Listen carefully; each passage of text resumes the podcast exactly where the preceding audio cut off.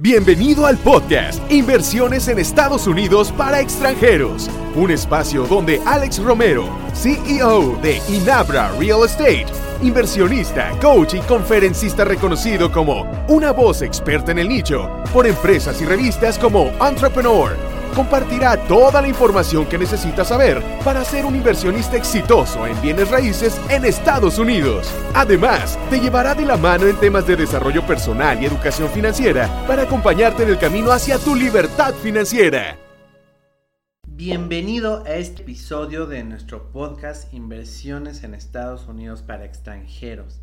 Este lo dedicaremos a hablar del miedo y del riesgo descubrirás cómo es que ellos te han controlado y en gran parte tus decisiones se han basado en este miedo. Empecemos.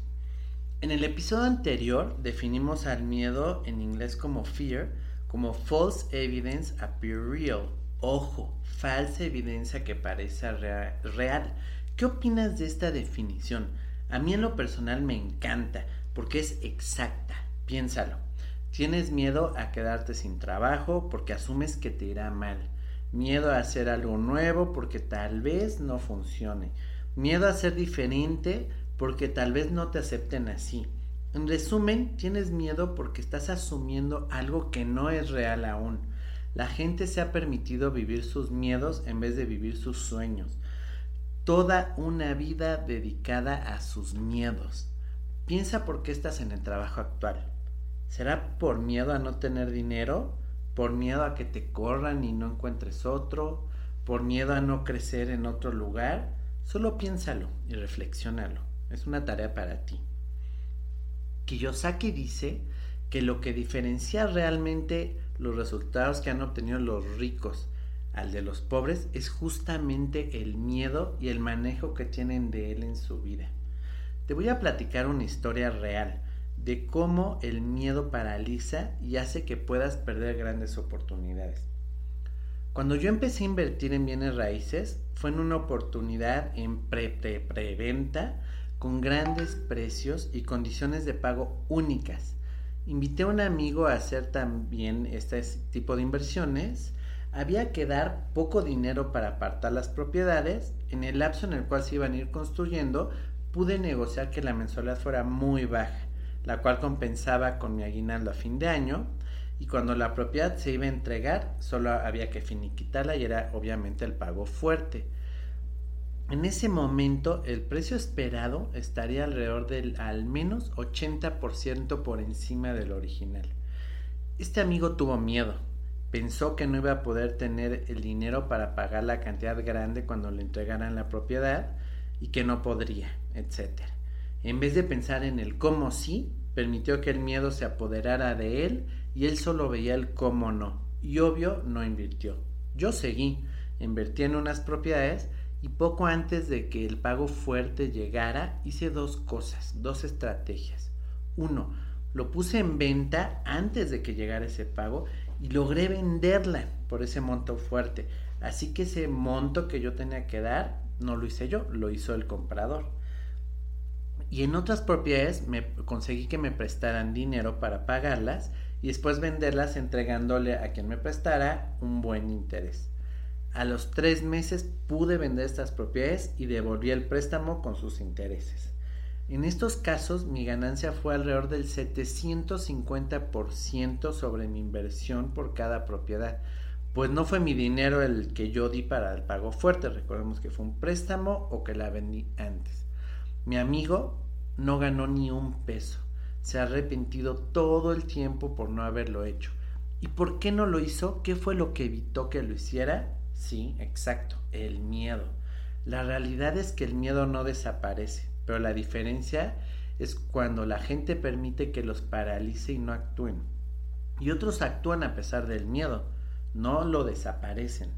Otra cosa que me ha llamado la atención es cómo la gente puede permitir que el miedo domine sus vidas únicamente para no seguir sus sueños, pero no para empujarlos a seguir adelante. Me explico mejor. Piensa en tu vida actual. Si no la amas, todo lo que haces, ¿no tienes pánico de quedarte así por siempre? ¿De vivir preocupado todo el tiempo por el dinero? De que cuando te jubiles, si bien te va recibir una jubilación que seguro será insuficiente, de que sigas pensando que tu vida será increíble cuando te jubiles, es decir, cuando ya no tengas ese fuego, esa energía, tus hijos contigo, para vivir como hoy sí podrías hacerlo, y entonces ese fuego de tu vida ya se está acabando, todos, todos, todos tienen miedo a eso, pero aún así no actúan. Prefieren seguir haciendo lo mismo para que esos miedos se materialicen algún día, pero ¿por qué no hacen los demás otras acciones para llegar a su sueño? ¿Te das cuenta? El miedo en realidad, desafortunadamente, solo lo usamos en contra y no a favor. Tu futuro depende de las decisiones que tomes hoy. ¿Quieres resultados diferentes? Actúa diferente y empieza pensando diferente. El miedo va también de la mano del riesgo. Entre más riesgo pensemos que corremos, mayor será el miedo que tenemos y menos actuaremos o tomaremos decisiones.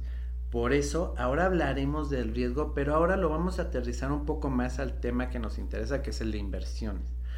Todo el mundo le teme. La gente piensa que si me educo financieramente para invertir, puedo perder.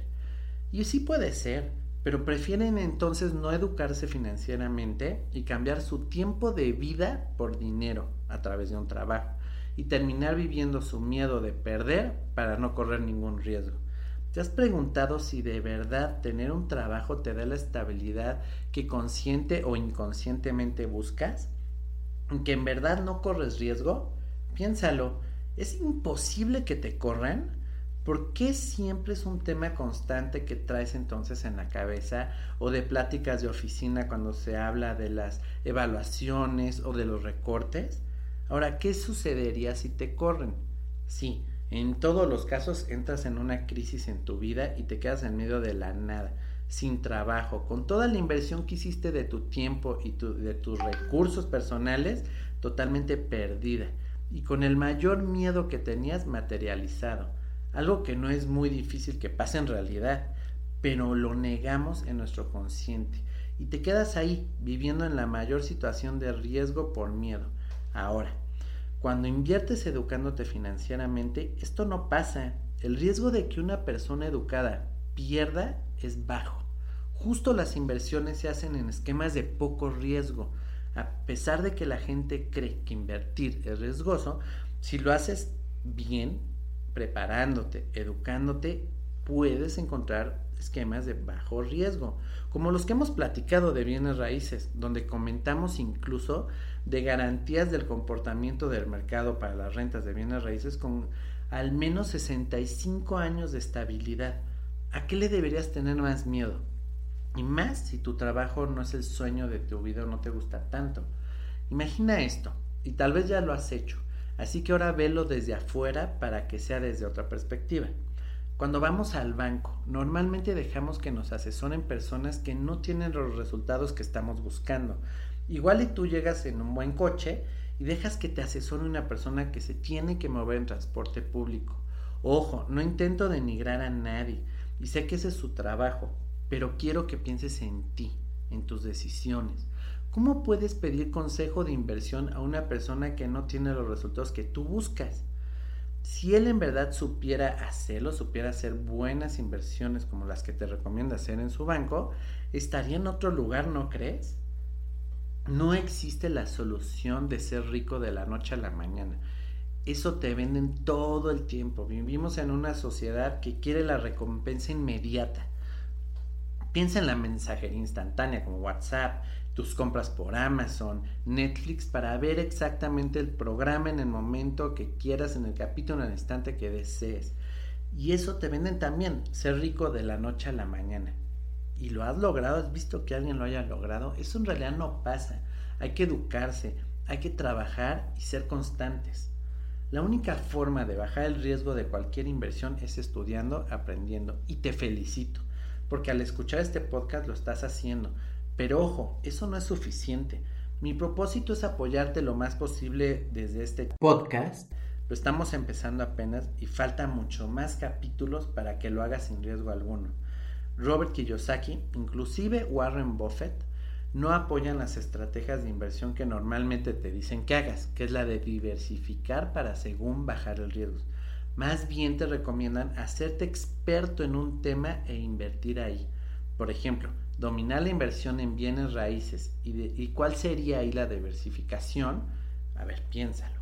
Claro, en invertir en diversos mercados para poder tomar decisiones pero siempre en tu misma especialidad o tema, que para nuestro caso es inversiones en bienes raíces. Y por eso aparte del podcast estoy preparando otras cosas, otras sorpresas que espero podértelas dar muy pronto para apoyarte y darte más herramientas para que estés preparado y corras obviamente el menor riesgo posible. Ahora, me despido dejándote la tarea de que recuerdes cuál es o era si lo has dejado tu sueño en la vida. ¿Viniste a esta vida para trabajar siempre o hay algo más grande esperándote? Nunca permitas que nadie, y menos que el miedo, apague ese sueño, y menos que toda tu vida la vivas alrededor del miedo y no alrededor de tus sueños. Me despido y te dejo un fuerte abrazo. Gracias por estar conmigo otra vez. Nos vemos en el próximo episodio. Sexto